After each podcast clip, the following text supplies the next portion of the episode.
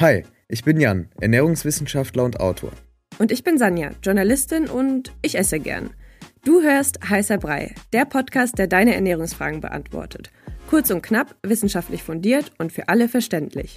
Schick uns deine Fragen an heißerpodcast.gmail.com. Viel Spaß! Da sind wir wieder mit einer neuen Folge und heute geht es nochmal um Hormone.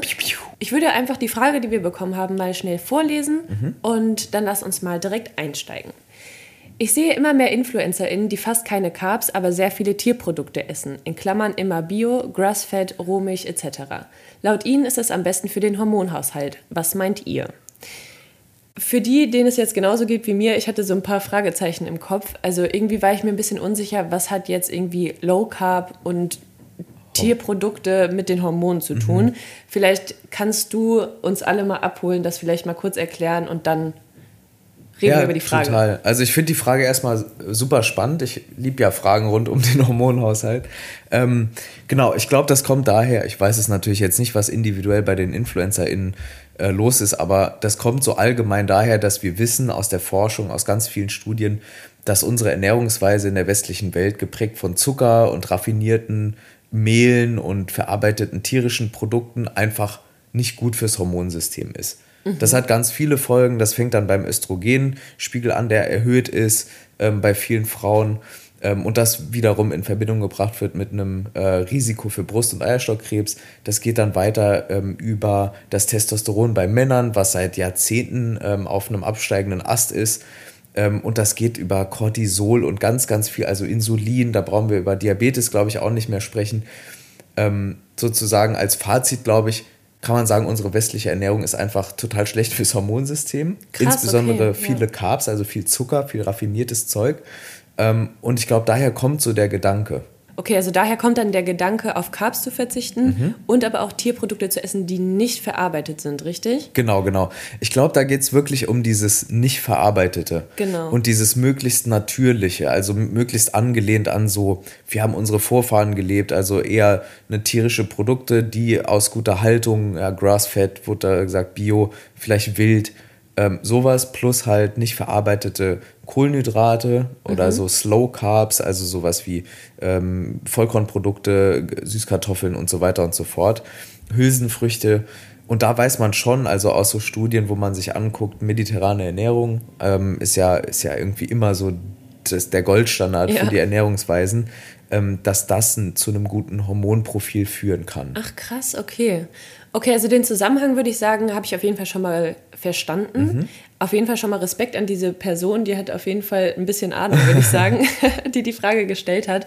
Ich würde sagen, dann lass uns doch mal kurz darüber quatschen, ähm, was braucht man denn für einen gesunden Hormonhaushalt? Also es ist ja sicher, und wir haben ja auch schon ein paar Mal darüber geredet, mhm. ähm, ist ja sicher nicht nur ähm, die Ernährung, die da irgendwie absolut, drauf einzahlt. Absolut. Also ich weiß nicht, wie es dir geht. Für mich war Hormonhaushalt immer so ein, so ein ganz abstrakter Begriff. Ja. Ähm, und der wird jetzt noch ein bisschen abstrakter. Ähm, aber das ist so eins meiner Lieblingswörter aus dem Anatomie und Physiologie äh, aus der Vorlesung. Okay, jetzt bin ich ähm, gespannt. Und zwar Hypothalamus, Hypophysen, Nebennierenachse. Oh, das kenne ich sogar auch. Genau, das ist die Achse, die kennt man auch, glaube ich. Das sind Drüsen und die steuern sozusagen den Hormonhaushalt. Das sind die, die Hauptdrüsen für den Hormonhaushalt. Und der Hormonhaushalt oder die Hormone in der Gesamtheit, die wiederum sind super wichtig für Stressmanagement, für den Stoffwechsel, fürs Hungergefühl, die Libido, den Zyklus, Immunsystem, Verdauung und so weiter und so fort, für ganz, ganz vieles. Und weil das so wichtig ist und weil es auch so ein komplexes Thema ist, spielen eigentlich alle Lifestyle-Faktoren eine Rolle. Mhm. Und zwar Schlaf, Stressresilienz, Bewegung und Sport, das Körpergewicht und das Management davon und natürlich auch die Ernährung. Und ich glaube, wir gucken uns ja jetzt ein bisschen mehr die Ernährung an. Also ich glaube, uns ist allen klar, dass irgendwie viel oder gesunder Schlaf wichtig fürs Hormonsystem ist und ja. auch fürs Hungergefühl. Da hatten wir auch schon mal drüber gesprochen. Aber genau, wenn wir uns die Ernährung angucken, ich hatte es eingangs schon gesagt, dass viel Zucker ein Problem ist, vor allem wegen Insulin. Mhm. Insulin per se ist ein Hormon. Das ist super wichtig. Das übernimmt nämlich so eine Taxiaufgabe, nämlich das transportiert Zucker aus dem Blut in die Zellen. Und das ist halt wichtig, damit die Zellen Energie herstellen können. ATP und andere Sachen, die uns dann Antrieb ermöglichen überhaupt. Und jetzt ist auch klar, dass Low Carb bei Diabetes Typ 2 eine der wichtigsten Stellschrauben in der Ernährungstherapie ist. Okay, Und ich glaube, deshalb kommen dann viele InfluencerInnen darauf, ah, für gesunde Menschen ist Low Carb also eben auch gut, wenn es um Hormone geht. Mhm. Aber ist weil, das so? Weil sie halt nur auf Insulin gucken. Ja. Oder vor allem auf Insulin. Das ist natürlich sehr wichtig, aber auch nicht alles. Und da ist es so, ich fand es interessant, ähm, habe mir da so ein paar Studien angeguckt und tatsächlich, es funktioniert für viele Menschen gut, aber nicht für alle. Und zum Beispiel habe ich eine Studie gefunden, die auch in den Shownotes verlinkt ist.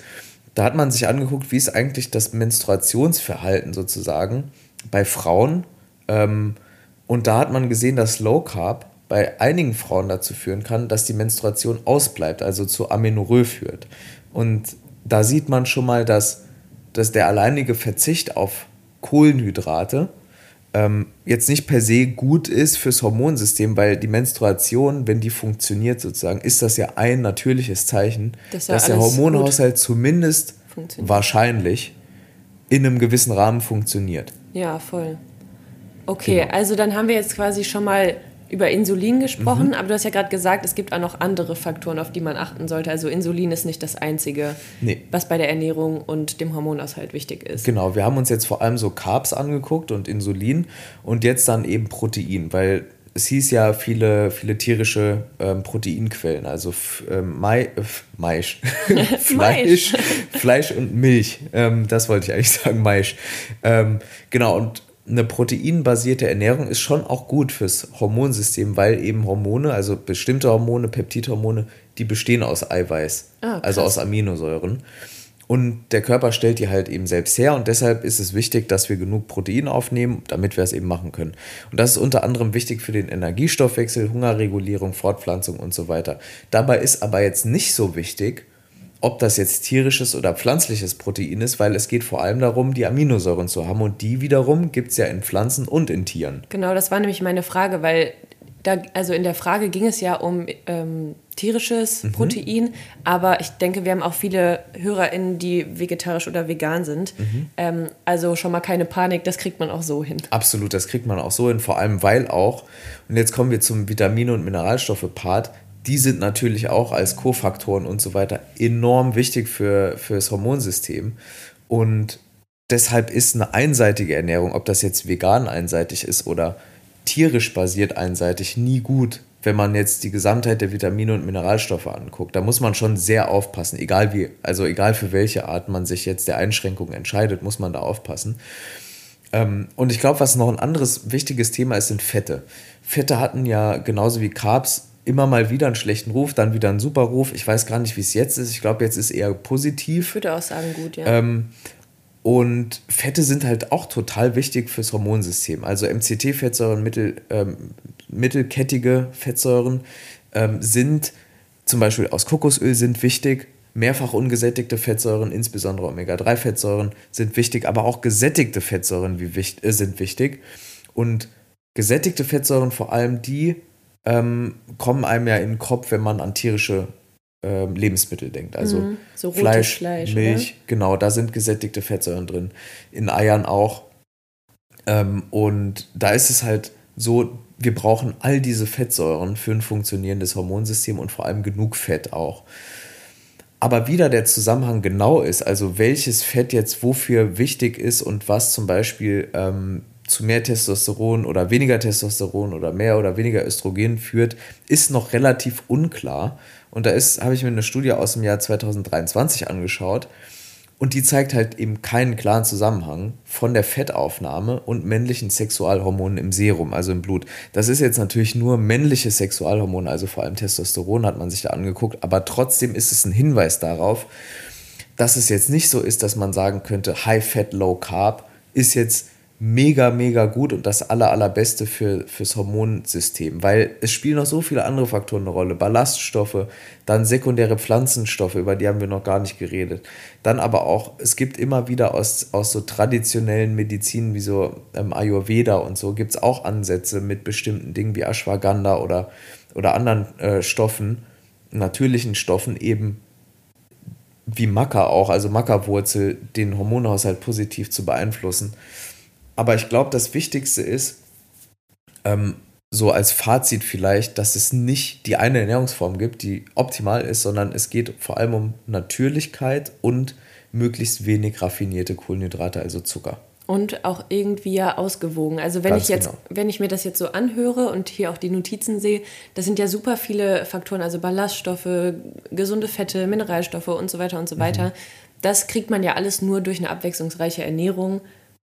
Deswegen würde ich auch sagen, es ist vielleicht eine richtige Richtung von diesen Ja, InfluencerInnen, aber trotzdem würde ich prinzipiell mich immer von sowas distanzieren und gucken, was mir gut tut. Und Ja. genau, was du gerade gesagt hast, abwechslungsreich. Ja, was zu Ernährung. einem passt. Und genau, ich glaube, trotzdem sind die InfluencerInnen auf einem besseren Weg als die traditionelle westliche Ernährungsform. Auf jeden Fall. Aber wie du gesagt hast, ist es wichtig, dass man schaut, ob es zu einem selber passt ähm, und dass es halt am Ende des Tages trotzdem möglichst abwechslungsreich und ausgewogen ist und man jetzt nicht ganze Nährstoffkategorien komplett meidet. Genau. Und auch nur, weil man sich vegetarisch und vegan ernährt und sowas dann vielleicht liest, nicht gleich alles umschmeißen, Genau, weil absolut. das ist auch Voll- möglich, Ja. wenn man sich vegetarisch und vegan ernährt. Absolutely. Okay. Super. Dann, wenn ihr Fragen habt, gerne an heißerpodcast.gmail.com oder hier bei Spotify könnt ihr auch die Fragen immer reinschicken. Die sehen wir dann auch direkt. Bis nächste Woche. Bis nächste Woche.